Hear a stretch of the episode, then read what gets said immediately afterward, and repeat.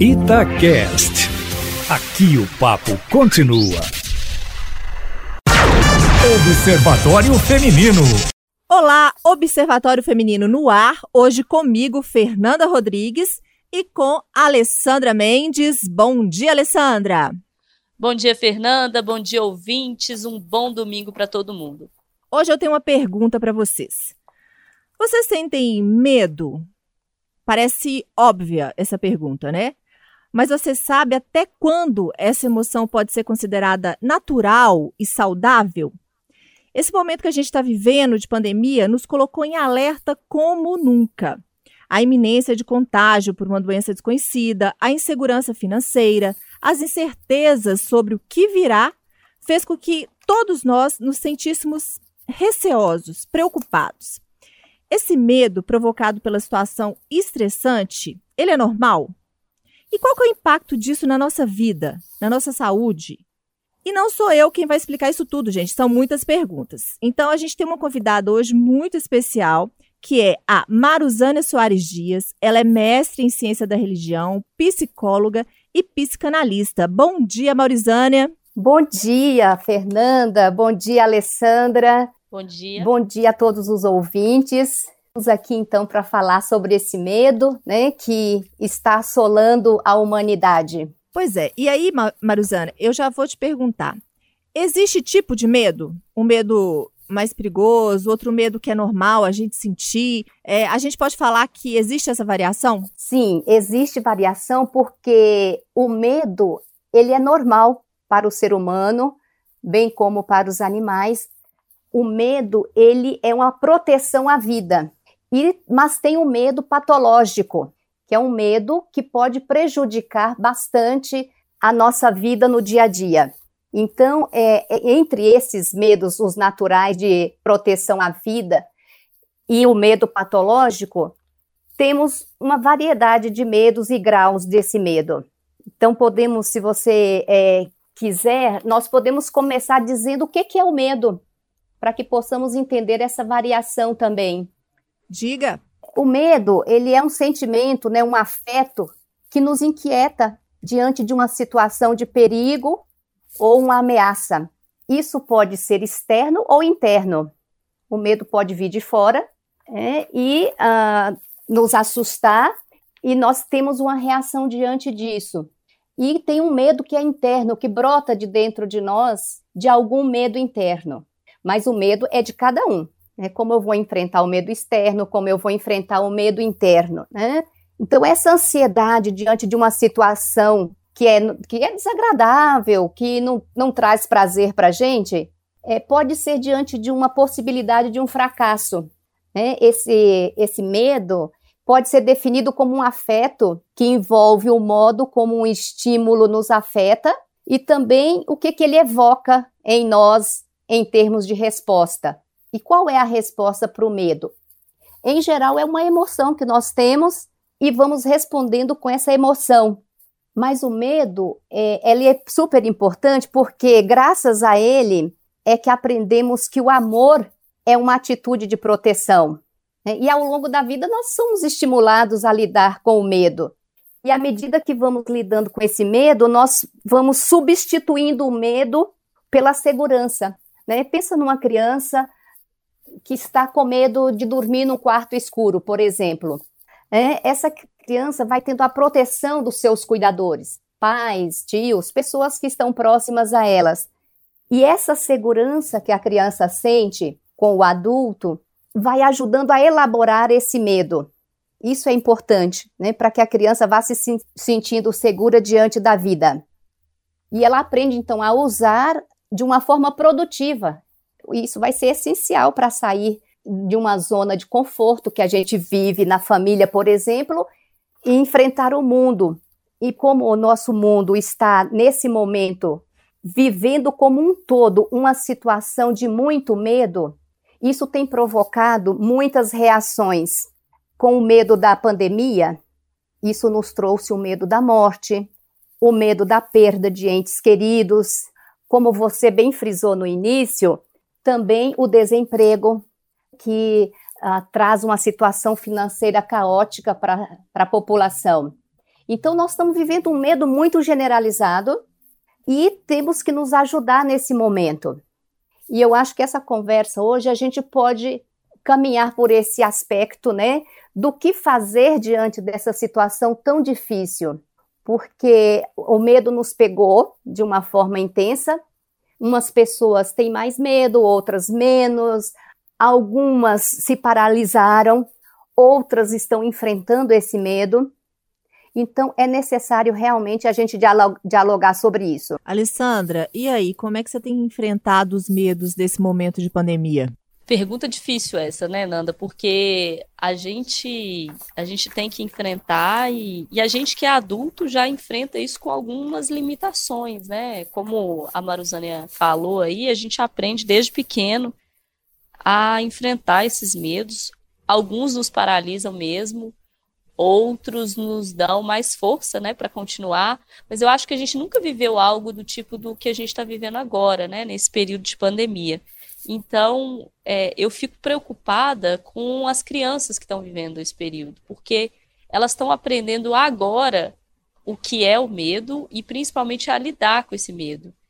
E é um medo que nós adultos ainda não entendemos como lidar com ele, né? Que é o medo de, de alguém pegar Covid, de um parente ficar doente, de perder um parente, é o medo de não conseguir mais voltar para a escola, no caso da criança, né, de ver o coleguinha, é, ou medo do, do pai perder o emprego e aí não ter mais condição de morar em tal lugar ou de viver de tal forma. São tantos medos trazidos pela pandemia e principalmente para as crianças que eu fico pensando, eu como adulta não consigo lidar com todos esses medos ainda. É óbvio que eu tenho estratégias e tenho condições, né? Eu tenho um arcabouço maior para lidar com eles, do que uma criança. Por isso eu fico pensando numa criança, assim. É, porque é isso, é, é apavorante para a gente.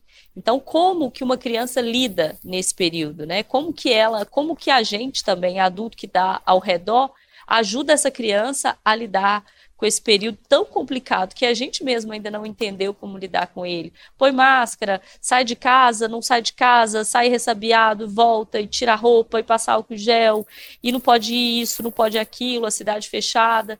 E nisso já tem um ano, né? Um ano, já estamos caminhando aí para um ano e meio. E essas crianças estão vivendo nesse cenário. Qual que é o, eu fico me perguntando qual o impacto disso, principalmente na vida delas, dos adultos com certeza terá, mas na vida delas que estão começando agora a ter contato com medo e estão começando agora a ter que trabalhar com esse medo, né? Sendo que nem a gente que é adulto consegue entender isso direito. Então, eu queria ouvir um pouquinho a Maruzana para entender como que a gente aprende a lidar com isso, mas principalmente a ajudar as crianças a lidarem com isso. Pois isso é muito interessante que você trouxe, porque as crianças têm formas diferentes de lidar com o medo. A criança, em geral, quando ela está com medo, ela, ela expressa isso. Fala, estou apavorada, estou com medo, ou chora, treme, se agarra a algum adulto por perto, ou a, a uma criança mais velha. Enquanto que o adulto, muitas vezes, ele usa outros mecanismos é, por exemplo, ele tenta dissimular o medo, tenta disfarçar com emoções como a raiva, a tristeza, gritos, e às vezes chega até a tirania. E então, nesse momento em que as crianças estão sofrendo tanto por estar é, trancadas em casa, a maioria não está indo ainda para a escola, as crianças começam a ficar muito irritadas, perdem o link com a escola muitas vezes, não conseguem estudar direito. Então, tudo isso está dizendo de um sofrimento e que nós adultos podemos sim ajudá-las a minimizar esse sofrimento, deixando que as crianças falem sobre o medo que sentem, porque às vezes o nosso medo é tão grande que a gente não quer que a criança fale sobre o medo, mas é importante deixá-la falar, contar histórias para essa criança, histórias onde há um, um, um vencimento do medo, você ultrapassa alguma dificuldade. As historinhas infantis estão cheias desses modos de vencer o medo. Isso é muito importante para que ela possa elaborar, porque é um medo real, não é só fantasia. Né? Porque além do medo real, a criança pode construir novas fantasias em cima disso e aumentar o seu medo.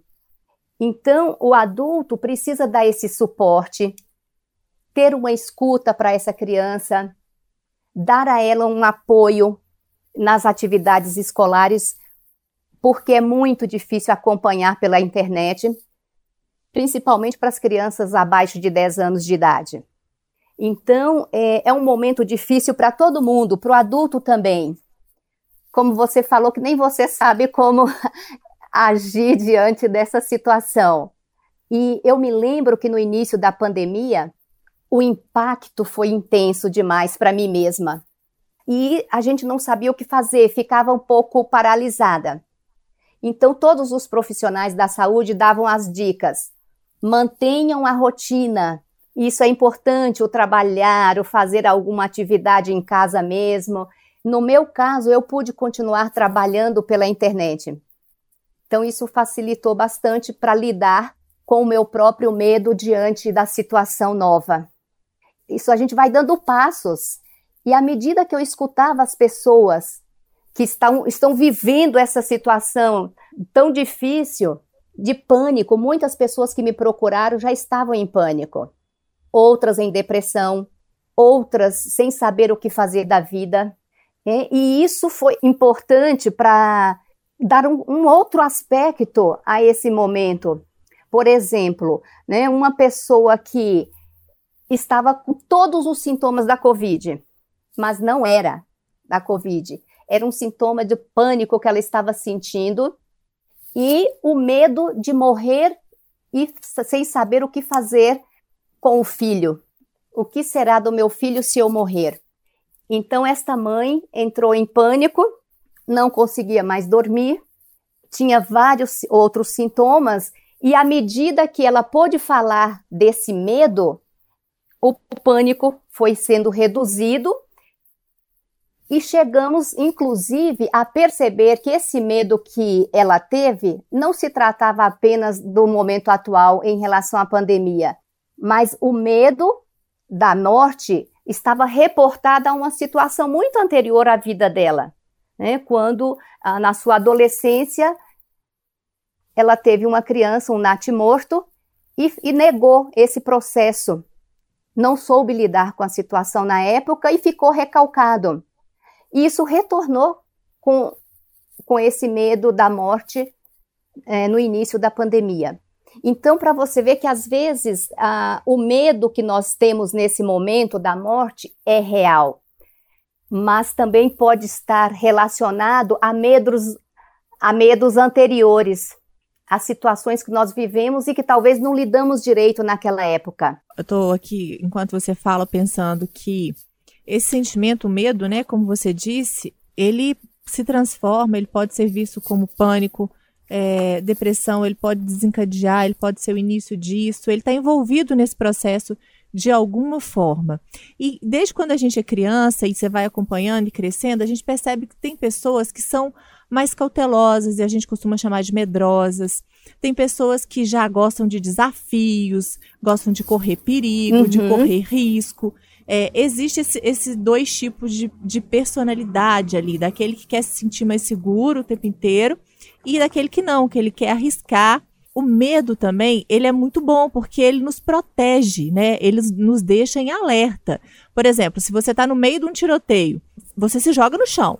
Se você não tivesse medo, você ficaria, oh, tudo bem, tá tendo um tiroteio, ah, que legal, uhum. entendeu? Então, assim, a gente precisa entender. A, aprender, na realidade, a lidar com as nossas emoções, porque não, não existe uma emoção totalmente ruim ou totalmente boa. Elas, todas as nossas emoções, elas são necessárias fazem parte do que a gente é. E você né? lembrou de um aspecto que, dentro da moral, complica os sentimentos, porque muitos de nós achamos que raiva não pode ser sentida. Deve. Ou seja, coloca a raiva como se fosse um sentimento moral. E nos sentimentos não existe moral.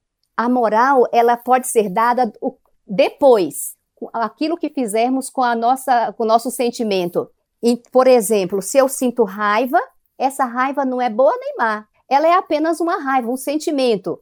Agora, o que eu vou fazer com a minha raiva, aí sim pode se tornar algo moral, né? Se eu tenho vontade de bater em alguém de quem eu fiquei com raiva, ah, o meu ato sim pode ser julgado assim.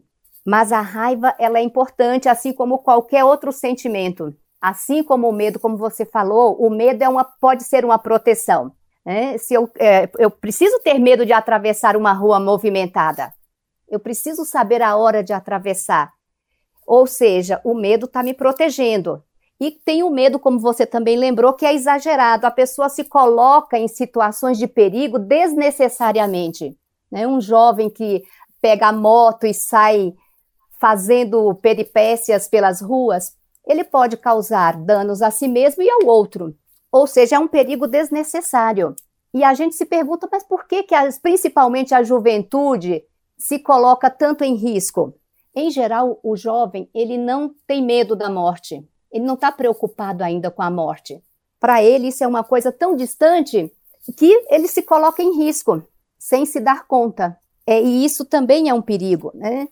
Então, a gente precisa educar desde cedo para se ter medo do que é necessário ter medo e enfrentar o medo quando é possível. engraçado disso às vezes, né, Maruzana, é que a, a gente se treina tanto da infância para cá para não ter medo que a gente acha que coragem é não ter medo, né?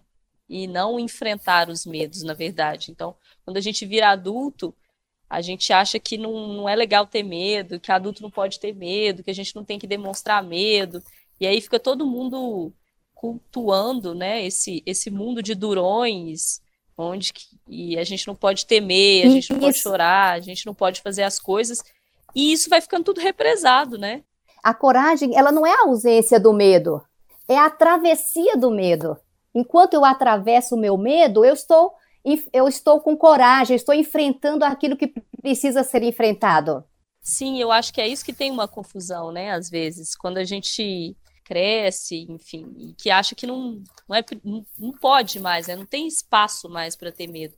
E aí, voltando a falar um pouco sobre a Covid, eu percebi esse período da pandemia, né? Eu percebi que nós adultos temos comportamentos muito engraçados, né, no, no tratamento. E tem dois, dois mais é, impactantes ou dois que a gente percebe mais, né, nos indivíduos, que é aquele que tem muito medo e aí paralisa mesmo, te, te impede de uhum. fazer as uhum. coisas, e o que não tem medo nenhum, né, que é aquela pessoa que sai sem máscara, que é aquela pessoa que aglomera, que é a pessoa que fala que não vou pegar de jeito nenhum, é, e se eu pegar não vai ser nada, etc e tal. Então a gente tem muito esses dois extremos e pouco o mediano, né, que é aquela pessoa que sim tem medo, que enfrenta na medida do possível, né, porque não dá para ficar paralisado também. Mas eu acho que isso é muito reflexo disso, assim, que a gente cresce nessa sociedade onde não se pode ter medo, onde ter medo é um problema, né? Não é, na verdade, é uma coisa comum que todo mundo tem e que vai ter mesmo. E que é isso, a coragem ela não é vista como enfrentar o medo, ela, ela é vista como contraposição, né? Se, se você tem medo, você não é corajoso, e não é bem por aí, né? É. E você lembrou os três aspectos importantes. O, o negacionista, aquele que acha que não está acontecendo nada no mundo, é, que a morte não existe, ou simplesmente pode morrer, ah, não tem problema, pode morrer a si mesmo, não vai fazer falta, né? Então, esses negacionistas que nós estamos encontrando é, não querem saber de enfrentar, na verdade, o medo. Né? É uma outra forma de defesa. Então, eu posso sair sem máscara, eu posso me aglomerar, eu posso fazer festa, convidar muita gente para dentro de casa. É, então, há uma negação da realidade e isso é muito complicado. Por quê? Porque essas pessoas vão contribuindo para o aumento da infecção e vai pro, uh, proliferando de uma forma que, de repente, uh, os meios da saúde não dão mais conta. Né? Os hospitais lotados e etc. Né? Aí os médicos pedem para a população os cuidados necessários, a população não ouve. Né? E como você falou, aí tem o outro lado, aqueles que têm um medo tão intenso que não faz mais nada, né? Se paralisa. Esse medo é complicado. porque isso vai trazendo doenças, o corpo vai sofrendo com isso. E tem aqueles que você falou, chamou de medianos, né? Que sabem, olha, realmente está acontecendo, nós não esperávamos, é uma contingência, temos que lidar com a contingência, que a contingência é isso que aparece de surpresa na nossa vida. Uma enchente, né, um terremoto, e a gente tem que lidar com isso. Esse vírus também chega assim: olha, tá aí, se virem. Então, o que está no meio vai pensar: é real, eu tenho que fazer alguma coisa, eu tenho que proteger minha vida e eu tenho que proteger a vida das pessoas ao meu redor. Então, vai tomando outra posição que é: eu não, não preciso ficar paralisado sem fazer nada, mas também não posso deixar de fazer, uh, usar as medidas necessárias, como a higienização dos alimentos de uma forma mais intensa, a, a higienização do corpo, uh, e tudo isso vai colaborar para que eu afaste de mim e dos outros esse vírus que está aí. E como ele é invisível, fica mais difícil de lidar. Né? Porque quando tem uma guerra, as pessoas se preparam para aquela guerra com as armas, com os uniformes, com o preparo psicológico, etc. É, com o vírus, não. Nós não tivemos essa preparação para o enfrentamento, porque a gente não sabia. Ele simplesmente apareceu e aí fica tudo mais difícil mesmo. Mas essa, essa medida de, de estar no meio, nem negar e nem se paralisar, ela é fundamental. Infelizmente, o Observatório Feminino hoje está chegando ao fim. Nós falamos aí sobre esse sentimento que nos acompanha desde que a gente nasce, que a gente precisa aprender a conviver, identificar-se, é, o que que ele está interferindo na nossa vida em cada momento aí. E a gente contou aqui com a participação e eu queria agradecer a Maruzânia Soares Dias. Ela é mestre em ciência da religião, psicologia e psicanalista. Muito obrigada pelas suas palavras, a sua colaboração para a gente falar sobre o medo hoje, Maruzânia. Obrigada a vocês por esse convite e, e acho que o, o, tempo foi muito curto para a gente tratar dessas questões, mas ah, é importante que possamos deixar uma mensagem de esperança porque a, a solidariedade nesse momento de pandemia é o que tem ajudado a cada um de nós a lidar melhor com a situação. Então, uh, eu deixo aqui esse pedido de que possamos olhar um ao outro, possamos ser mais solidários com a dor do outro, com esse sofrimento que nos assola nesse momento. E, e cada um de nós pode encontrar mil formas de ajudar seja na ajuda financeira, psicológica, de apoio moral e etc. Isso mesmo, a gente sempre tem repetido aqui durante os domingos no Observatório Feminino a importância de a gente servir né, de amparo, a gente tá ali para o outro, que seja para ouvir, porque às vezes as pessoas estão tão angustiadas, estão querendo desabafar. A gente já trouxe aqui também ações muito importantes, como da CUFA, porque realmente tem gente passando fome, tem gente sem ter o que comer. E então é só procurar, a rádio sempre está noticiando algumas ações que você pode participar. É, na internet você acha muita coisa também. O importante é não ficar parado, o importante é olhar para o outro e saber como, o que, que eu posso fazer para ajudar. Não é isso, Alessandra? É isso, gente. O recado para todo mundo é esse: dá medo mesmo. Todo mundo está com medo. Quem não está falando só não está querendo é assumir. Então, é isso. A, a gente tem medo, tem receio, a gente tem não tem certeza do que vai ser, mas uma coisa eu acho que tem que passar pela cabeça de todo mundo, vai passar. Tá demorando, tá difícil, mas vai passar. Então vamos entender isso, trabalhar os nossos medos e entender que a coragem ela é para superar isso, mas ter medo é normal. A gente está numa pandemia, né? Isso mesmo, vai passar e todo domingo de manhã a gente está aqui para passar esse momentinho juntas, falando é, sobre coisas importantes. A gente não solta a mão de ninguém, não. Então, domingo que vem a gente está de volta. Muito obrigada para todo mundo que está aí na escuta.